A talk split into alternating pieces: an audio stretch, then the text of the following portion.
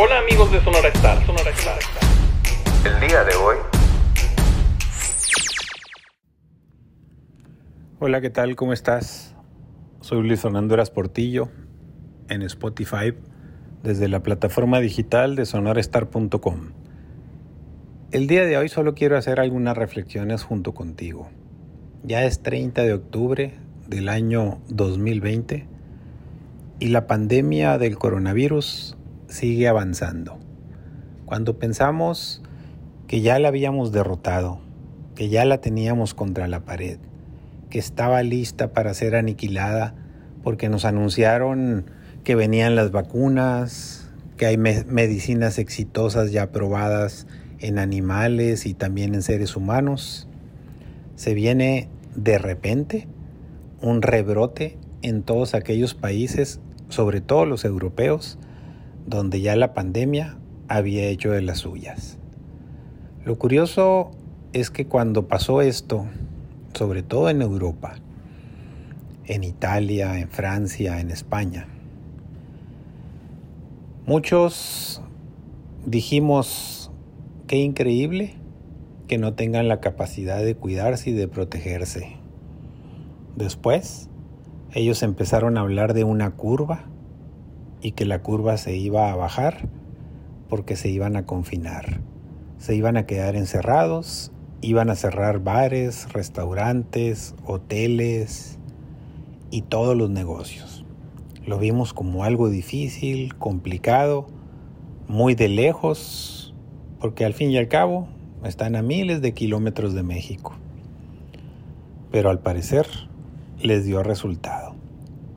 La sana distancia, el usar el cubrebocas, lavarse las manos permanentemente y sobre todo el confinamiento obligatorio que tuvieron con gran disciplina durante varias semanas que se convirtieron en meses logró que se aplanara la famosa curva. Logró que en todos esos países los contagios fueran 10, 20, 30 al día y los muertos cada vez menos. Hubo días en los que España e Italia registraron cero muertos.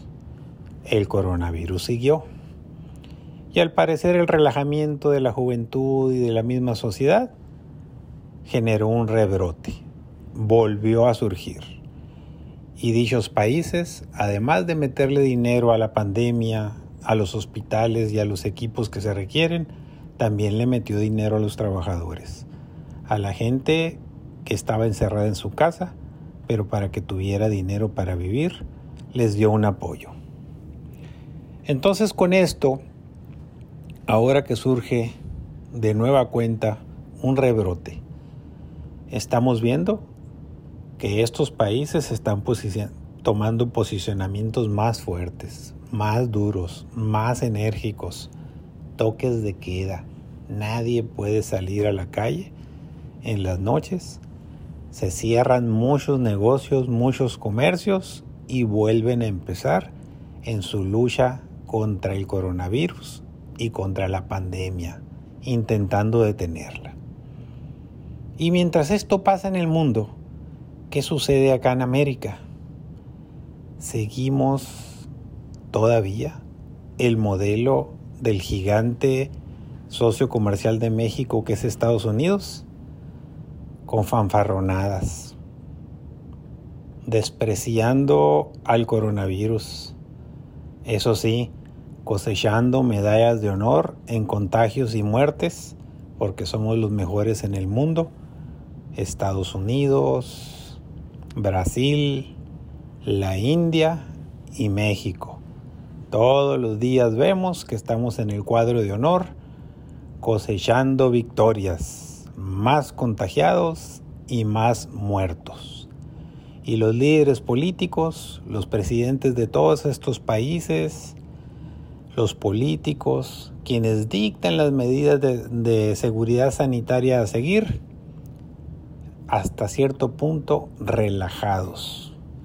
Es decir, que cada quien haga lo que quiera, que los comercios abran, que los jóvenes anden por la calle y nadie quiere aplicar la ley porque están a la vuelta de la esquina las campañas políticas. Y entonces se está privilegiando la política por encima de la ciencia, de la tecnología y de una pandemia que es real, que enferma y que mata. Y esa es nuestra triste realidad en este 30 de octubre del 2020, donde vamos a llegar al 2 de noviembre, un día sagrado para los mexicanos, que es el Día de los Muertos, con más de 90 mil muertos en menos de un año. Qué tragedia tan grande estamos viviendo. Por eso hay que hacer una oración y un llamado a los líderes políticos, federales, estatales, municipales, de los partidos políticos, de organizaciones empresariales, a todo mundo, pero también a nosotros, a los ciudadanos, de que hagamos lo que tengamos que hacer para detener la pandemia. Lo demás será lo de menos. Gracias por escucharme. Soy tu amigo Luis Fernando Eras Portillo en Spotify de sonorestar.com. Que tengas buen día.